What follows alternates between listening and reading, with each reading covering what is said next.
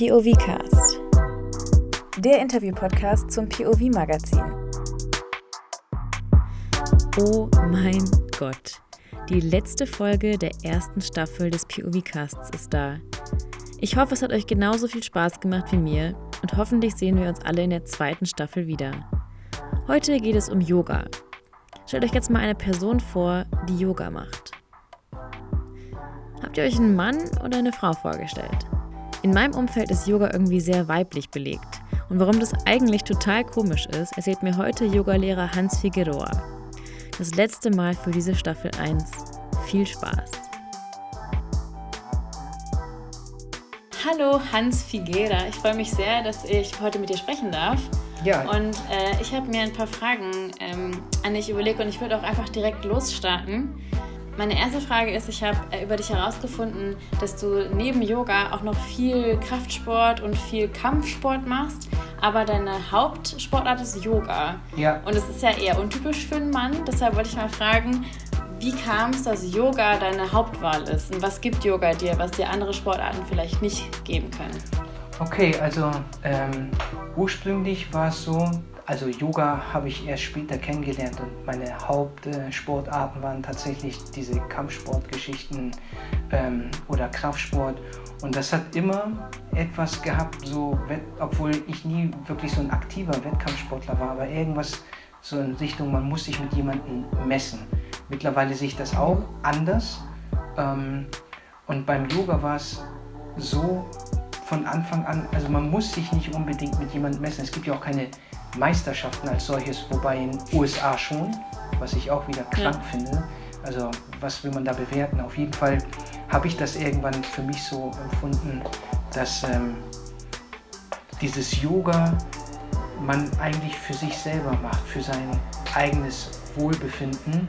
Und ich hab, konnte auch für mich reflektieren, ähm, was halt so andere Sportarten mit sich bringen, dass man irgendwann immer so sein Ego gestreichelt haben möchte. Ja, wenn du keine mhm. Ahnung Kampfsport machst, ähm, dass man dir nachsagt, oh, der ist aber schnell mit den Kicks oder der kann hochkicken oder das sieht so einfach aus. Oder beim Kraftsport, mhm. dass man dann äh, dir nachsagt, ähm, oh, der kann aber viel Bank drücken oder wie auch immer. Und auch wenn es vielleicht nicht bewusst ist, aber unterbewusst lechzt man dann nach dieser Bewunderung. Und beim Yoga, du brauchst kein Publikum und du musst das auch niemandem irgendwie zeigen müssen, dass du jetzt eine Brücke aus dem Stand kannst oder was weiß ich, sondern du machst das für dich. Am Anfang habe ich es auch eher so gesehen, aber das war, weil ich das Yoga quasi äh, so betrieben habe, als ob ich Kampfsport mache oder Kraftsport mache, mhm. dass ich halt dieses... Sehr ehrgeizig. Sehr ehrgeizig und ich wollte, dass man dass man sieht, oh, der macht ja Yoga. Mittlerweile ist mir das egal, ähm, ob äh, jemand weiß, dass ich Yoga mache oder nicht, weil das für mich ist. Und das muss man auch nicht wissen. Also keiner muss irgendwie jetzt ähm, von Vorfeld ähm, her erahnen können, und der ist auch Yogalehrer. Also dass das immer mehr in den Hintergrund äh, tritt, dass man quasi diesen Applaus von anderen braucht, sondern du machst das für dich und das ist deine private Sache. Du kannst das machen, wie du willst. Mal kraftbetonter, mal entspannter, so wie du das gerade brauchst. Und das hat mir an Yoga sehr äh, gefallen, dass ich das wirklich machen kann, wie ich das haben will. Nicht, dass ich meinen Trainer imponieren will oder irgendwelchen anderen Leuten, sondern einfach für mich. Das finde ich eine sehr schöne Antwort, vor allem weil das für mich eine ähnliche Bedeutung hat. Ich habe vorher ganz lange getanzt und ich liebe auch Tanzen immer noch, aber es hatte trotzdem immer diesen Meisterschaftsgedanken mhm. dahinter und man kommt auch gar nicht so richtig umhin, sich zu vergleichen, da man immer vor einem Spiegel steht und so. Mhm. Und ich finde, Yoga ist eine sehr, ein bisschen mehr Selbstfürsorge für mich und ich kümmere mich um mich selbst, wenn ich Yoga mache und beschäftige mich mit mir mehr als mit allem um mich herum. Mhm. Und es ist ja auch Sport am Ende. Sport ist irgendwie immer Selbstfürsorge. Sowohl natürlich auch für außen, das sieht natürlich auch jemandem an, der sehr sportlich ist, aber ja auch für innen. Ähm, und was ich auch im Yoga bemerkt habe, ist, dass manchmal, ich hatte auch gerade eine Stunde bei dir, wir haben ja gerade eine Stunde gemeinsam gemacht mhm. äh, und ich finde, du hast was Tolles gesagt. Du hast gesagt, ja, wenn ich jetzt irgendwie was mache, sieht es so einfach aus aber natürlich habe ich das vorher hunderte, tausende Male geübt und musste auch mal hinfallen, damit es jetzt klappt. Und das ist so eine Lektion, die Yoga dir ja gelehrt hat. Und ich merke das auch, dass ich immer wieder Dinge so auf der Matte lerne, die ich dann aber auch in meinen Alltag äh, total stark einbauen kann. Äh, und das geht dir ja scheinbar auch so. Hast du noch andere Beispiele als jetzt dieses, man muss irgendwie, man darf nicht aufgeben oder gibt es noch mehr Lektionen, die Yoga dir beigebracht hat? Ja, auf jeden Fall. Ähm, dass ich, also ich hatte das in der Stunde, die du mitgemacht hast, ja auch äh, schon gesagt, eigentlich bin ich vom Typ her sehr impulsiv und bin eher jemand, der, wie man so schön sagt, eine kurze Lunte hat, der sofort immer auf irgendetwas reagieren muss. Also es ist ganz schlimm bei mir, Autofahren zum Beispiel. Möchte, also kann ich mir vorstellen, will keiner gerne neben mir sitzen, weil ich so oft rückfluche. Aber Yoga, dieses mal reflektieren, Abstand nehmen und Sachen auch nochmal ähm, aus einer anderen Warte ansehen und vielleicht doch etwas ähm, erkennen können oder eine Lehre daraus ziehen, dass man versteht, okay, Dinge an für sich kann man immer aus unterschiedlichen Perspektiven sehen. Und deshalb, ähm, wie man so schön sagt, kennt man aus Kalendersprüchen, aber jede Erfahrung, auch wenn sie eine schlechte ist, kannst du deine Lehre ziehen, sodass es dir am Ende mhm. einen Mehrwert bringt und dass du damit was äh, machen kannst, was vielleicht auch für andere ein Mehrwert sein kann. Und das äh, ist etwas, was ich gerade, na, wie du schon gesagt hast, äh, Yoga ist irgendwo auch körperlich, aber meiner Meinung nach kann man das auch nicht voneinander trennen. Also es sei denn, du bist vielleicht ähm, querschnittsgelähmt oder so und du, du kannst nicht deine, deinen Körper so bewegen, wie, wie man es vielleicht sonst kann, aber ansonsten bist du ja in deinem Alltag auch immer in deinem Körper unterwegs. Und ähm, mhm. diese Verbindung zu verstehen, wenn man den Körper bewegt, ihn gut behandelt, am Ende behandelst du auch deinen Geist, dein Seelenleben und auch wie du mit anderen äh, interagierst, äh, in einem guten Verhältnis, in einem angemessenen Verhältnis. Das sehe ich dann immer und kann das ungefähr schon so einschätzen. Wenn jemand sehr streng ist auf der Matte zu sich selber, könnte ich mir auch vorstellen, mhm. dass er das bei anderen Menschen genauso ist. Versus jemand mhm. nimmt sich nicht so ernst auf der Matte sondern macht sein Ding und äh, lacht auch mal darüber, wenn etwas nicht klappt. Könnte ich mir vorstellen, dass es wahrscheinlich eine Person ist, die auch anderen gerne Freiräume äh, lässt und auch Fehler verzeiht. Und das ist auch etwas, also diese, was du schon gesagt hast, dass die Reflexion ähm, auf der Matte auch ganz viel darüber aussagt, wie du wahrscheinlich im Alltag in deiner Umwelt äh, agierst, interagierst. Und das ist zum Beispiel auch ein Satz, den ich von einem anderen Yoga-Lehrer kenne aus Amerika. Der hat mal gesagt in so einer Schulung, die ich besucht habe, und das ist genau das, was ich eben gesagt habe, ähm, der meinte, the way, uh, the, things you, uh, the way you do things on your mat is the, exactly the same way you do everything in your life. Mhm. Und ich bin auch der Meinung, dass Körpersprache ist die ehrlichste Sprache auf der Welt es gibt ja Menschen, die so andere Personen über die Körpersprache lesen, analysieren können und wissen, ja. lügt er oder lügt er nicht, weil das so ehrlich ist. Ja. Und ich meine mit dieser Beschäftigung, mit dieser Körpermeditation, dass ich vieles darüber ableiten kann, ähm, wie ich so reagieren kann, auch in meinem Alltag, dass das angemessen ist. Nochmal, ich bin ein sehr impulsiver Mensch und in der Vergangenheit war es eher so, dass ich meistens wahrscheinlich unangemessen reagiert habe. Mittlerweile kann ich das ein bisschen besser. Also ich finde es richtig krass, dass du das sagst, dass du so ein impulsiver Mensch bist mit einer kurzen Zündschnur. Ich hätte jetzt das Gegenteil geschätzt von den Gesprächen, die ich jetzt mit dir hatte und der Stunde, die ich mit dir hatte. Deshalb finde ich es sehr beeindruckend, dass du das so selbstreflektiert sagst. Ich habe noch eine sehr wichtige Frage und zwar äh, ist ja Yoga, ich weiß nicht, ob das überhaupt stimmt, aber von meinem Gefühl her ist es eher ein sehr Frauen. Es gibt irgendwie mehr Frauen im Yoga. Also ich hatte schon öfter Kurse bei Lehrerinnen und es waren auch meistens schon äh, Männer auch da, aber es waren oft sehr viel mehr Frauen. Und ich glaube schon, dass einige Männer ein bisschen Kontaktangst haben mit Yoga, weil es irgendwie um Dehnung geht und um Posen. Ähm, was würdest du denn jetzt einem Mann sagen, der so sagt, oh nee, Yoga ist Frauensache? Ja, das ähm, ist ziemlich oft sogar, dass äh, mir das äh, widerfährt in meinen Kursen oder ich von Frauen höre, die gern ihren Freund oder ihren Mann oder irgendeinen männlichen Bekannten in die Stunde mitnehmen wollen, nach dem Motto, dem würde das bestimmt auch gut tun, weil der immer unter Strom steht. Ähm, das, ich weiß gar nicht, woher das kommt, dass dieses Bild geschaffen wurde, dass Yoga eher was für Frauen ist, weil der Ursprung ist so, dass also aus Indien, das durften zu einer gewissen Epoche wirklich nur Männer betreiben. Es wurde von Mann mhm. zu Mann weitergegeben und da durften keine Frauen mitmachen.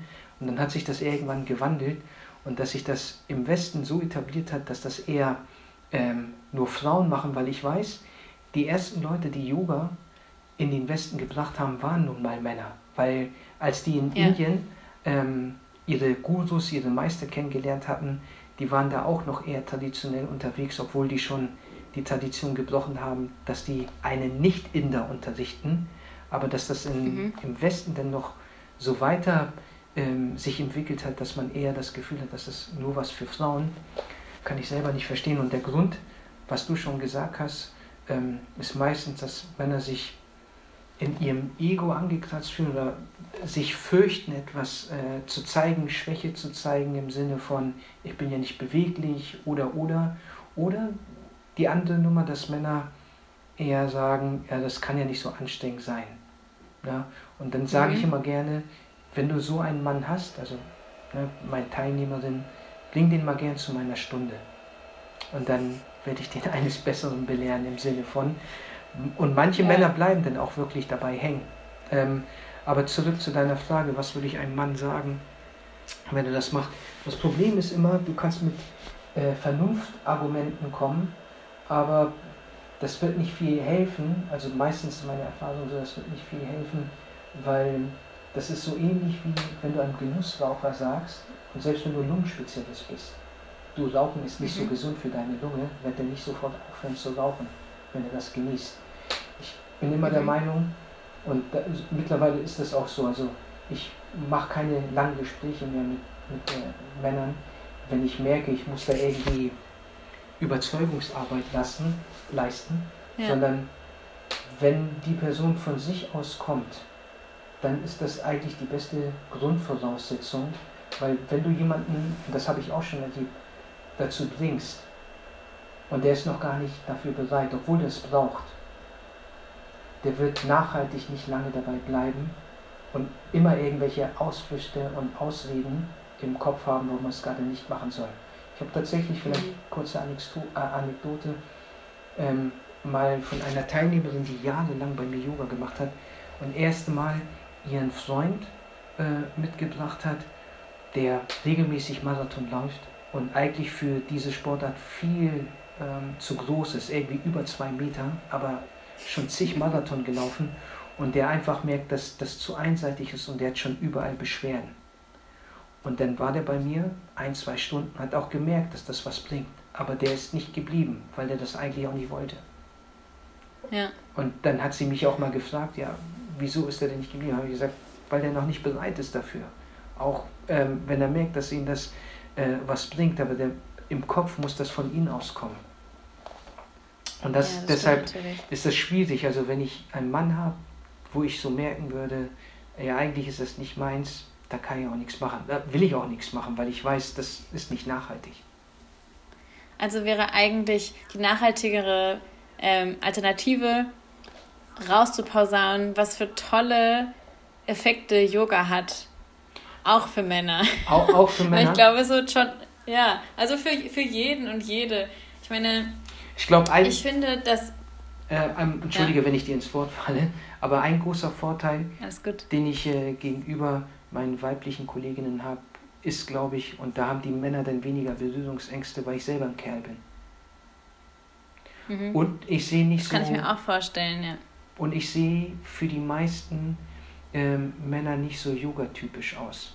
Die stellen sich meistens mhm. vor so einen schlanken, hageren, ähm, eher ähm, sehnigen Typen, der Yoga betreibt, mhm. weil das oftmals auch in den ähm, gängigen Magazinen so abgebildet wird oder auch in der Vergangenheit, wenn du die ersten äh, Gurus siehst, die im Westen Bücher ähm, etabliert haben, die man als ähm, sozusagen äh, Nachschlagewerke für Yoga äh, findet, dann siehst du eher typisch andere Formen von Körper als jetzt so ein wie mich, wo man jetzt sagt, okay, der ist Yoga-Lehrer.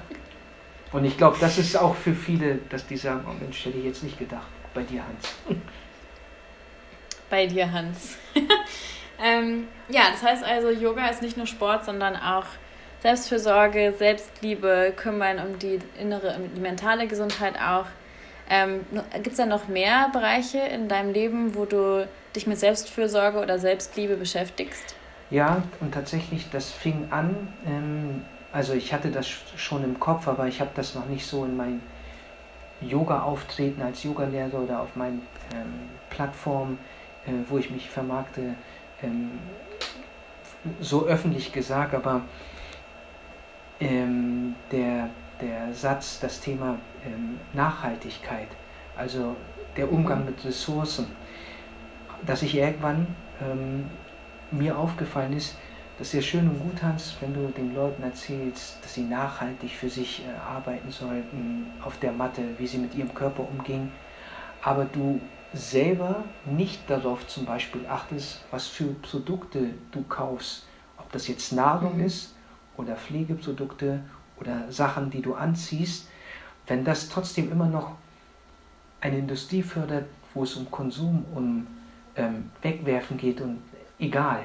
Ne? Hauptsache billig produziert, egal welche Menschen dafür leiden müssen, dann ist das auch nicht nachhaltig. Und irgendwann habe ich dann angefangen, äh, für mich nach äh, Leuten, nach Partnern zu suchen, die auch auf sowas achten, dass ich quasi Produkte beziehe, wo mehr auch auf sowas geachtet wird. Also für mich mhm. ist äh, Yoga nicht nur das Kümmern um sich selber auf der Matte, sondern auch die Interaktion mit seiner Umwelt. Und das schließt mit ein, ähm, was für Sachen du kaufst, was für Sachen du isst, die Klamotten, die du anziehst. Wie wird das hergestellt? Mhm. Machst du dir darüber auch Gedanken? Also ist nachhaltiger Konsum für dich auch eine Art der natürlich auch irgendwie Fürsorge für sich selbst, aber ja auch für zukünftige Generationen. Ja. Für zukünftige die, Generationen. Die wir irgendwie auch eine Verantwortung haben. Ja, und, und vor allem, ähm, ich, also, fühle mich auch nicht wirklich ähm, ehrlich, wenn ich den Leuten das erzähle, was ich erzähle, aber auf andere Dinge dann nicht achte. Also das, mhm. das ist für mich dann so ein, das kann doch nicht sein. Ich kann doch nicht das predigen, aber so handeln. Ja. Ja, ich habe das Gefühl, das passiert gerade ja mit vielen Menschen, Gott sei Dank. Ja. Und ich habe auch das Gefühl, dass ich, du hast eben erzählt, dass du zwei Kinder hast. Mhm. Ich habe das Gefühl, dass oft äh, die Geburt von Kindern oder die Fürsorge für Kinder auch diesen Nachhaltigkeitsgedanken mit sich bringt, weil man auf einmal ja auch ein bisschen über sein eigenes Leben hinausdenkt. Ich habe das Gefühl, dass diese Art des Denkens oft von Kindern ausgelöst wird und es vielleicht ja schön wäre, wenn Leute dieses Denken schon hätten, bevor sie Kinder äh, bekommen. Absolut. Aber siehst du da auch eine Verbindung? Auch mitunter, aber ich denke, das bringt auch, also nicht nur Corona bedingt, weil diese Fridays for Future gab es ja schon vor Corona, mhm. diese Bewegung. Und einfach auch, was ich gut finde, dass ähm, es immer mehr mutige Menschen gibt, die Berichterstattung machen, ähm, wo es darum geht, so Sachen aufzudecken, wo beispielsweise Konzerne oder irgendwelche Firmen sagen, wir machen das so und so, aber in Wirklichkeit ist das nicht der Fall. Und dass das mhm. immer mehr in die Öffentlichkeit kommt, wobei, also wenn man recherchiert, kann man das eigentlich selber schon äh, nachlesen, aber dass die Leute sich mehr und mehr auch dafür interessieren. Und das, wie du schon gesagt hast, ähm, glaube ich, ist der Zeitgeist, dass man versteht, also so wie wir das jetzt gemacht haben, die Jahrzehnte davor, das können wir nicht weiter so betreiben. Das wird nicht mehr so ja. weiter funktionieren können. Es wirken ja auch ganz viele Sachen rückblickend total absurd irgendwie, die vor zehn Jahren oder so noch ganz normal waren. Das ist ja eigentlich eine super Entwicklung. Äh, ja, dann noch eine Frage, wenn du jetzt irgendwie also Nachhaltigkeit als Selbstliebe oder als Selfcare betreibst und Yoga und wahrscheinlich äh, dem Ende deiner Klasse nachzuurteilen, vielleicht auch sowas wie Meditation. Was hat denn das für Vorteile für dich? Also, wo siehst du die Vorteile, auch als Mann, äh, dich aktiv mit Selfcare zu beschäftigen? Also, um es ganz einfach auszudrücken, wenn man selber nicht auf sich acht geben kann, dann kannst du es nirgendwo anders auch so anwenden nach dem Motto, wenn ich mich selber, also wenn ich die Person bin, die sich am besten äh, um mich kümmert, dann kann ich das auch woanders mit einbringen. Ja, weil ich einfach mhm. eine Person bin, die darauf achtet, so viel Energie zu haben, im besten Falle so viel Energie auch noch übrig zu haben, dass ich andere unterstützen kann, anderen helfen kann. Aber wenn ich nicht mal für mich selbst achte, also wie, wie will ich den anderen eine Stütze sein? Und deshalb ist ja. das für mich. Ich hätte es nicht schöner sagen können. Vielen Dank für, dieses, für diesen schönen Satz. Äh, dann habe ich noch eine allerletzte Frage. Ja. Und zwar, jetzt haben wir ja sehr lange und breit argumentiert, wie toll es äh, ist, sich damit zu beschäftigen. Aber ich glaube, es ist auch manchmal schwierig, so einen Einstieg zu finden in das Thema. Was würdest du jetzt jemandem raten, der sagt, boah, ich habe mich noch nie mit Self-Care oder Selbstfürsorge beschäftigt und ich würde jetzt aber gerne anfangen? Hm. Was wäre denn für dich, was wäre so ein handfester Tipp, wenn man jetzt loslegen möchte? Also den Tipp, den ich geben kann, ist einfach blindlings wirklich ähm, auszuprobieren. Ob das das autogene Training ist oder äh, Zeichnen oder Meditation, mhm. Atemmeditation oder ein Yogakurs oder äh, Pilates oder was auch immer aber dass man einfach mhm. anfängt, weil wenn ich überlege, wie ich angefangen habe, und ich bin nicht bei einem Yoga-Stil geblieben, auch nicht bei einer Meditationform. Ich habe viel blindlings ausprobiert und das hat dazu geführt, dass ich irgendwann meine eigenen Konzepte entwickeln konnte und irgendwann auch sagen konnte, und zwar selbstbewusst, was gefällt mir und was nicht.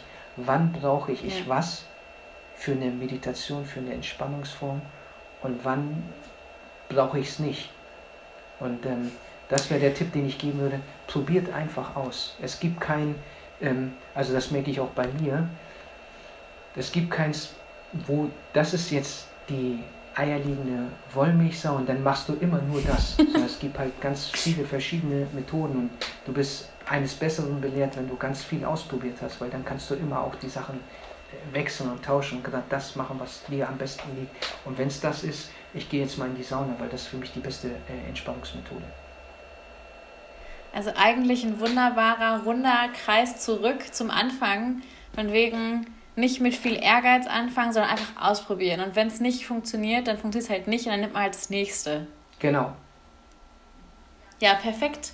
Dann sage ich vielen Dank, dass du dir die Zeit genommen hast, um mir die Fragen zu beantworten. Sehr gerne. Ich habe auf jeden Fall noch was gelernt. Und es war mir vor allem eine Ehre, deinen Kurs zu besuchen, auch wenn ich, glaube ich, morgen nicht mal eine Wasserflasche aufschrauben kann, weil es so viel in die Schultern ging.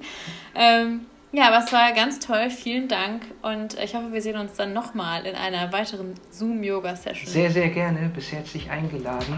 Ähm, komm gerne wieder vorbei. dann. Ciao. Falls das hier irgendwer hört und irgendwer wirklich am Ende der letzten Folge dieser Staffel angekommen ist, dann sage ich einmal von ganzem Herzen vielen Dank für deine Unterstützung und dass du mein Bachelorprojekt und den POV-Cast immer noch unterstützt. Vielen Dank. Ich hoffe sehr, dass ich auch eine zweite Staffel realisieren kann. Ich weiß es noch nicht. Aber auch wenn nicht, hat es mir auch bis jetzt hierhin schon sehr viel Spaß gemacht. Ich hoffe dir auch. Und mehr bleibt mir auch nicht zu sagen. Vielleicht bis bald, vielleicht auch nicht. Ähm, wir werden sehen. Es war ganz toll. Vielen Dank fürs Zuhören. Und dann sehen wir uns einfach auf Instagram.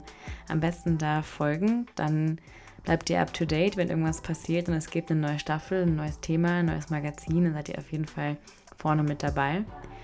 Also vielleicht sehen wir uns ja da. Ich hoffe schon. Bis dahin. Tschüss.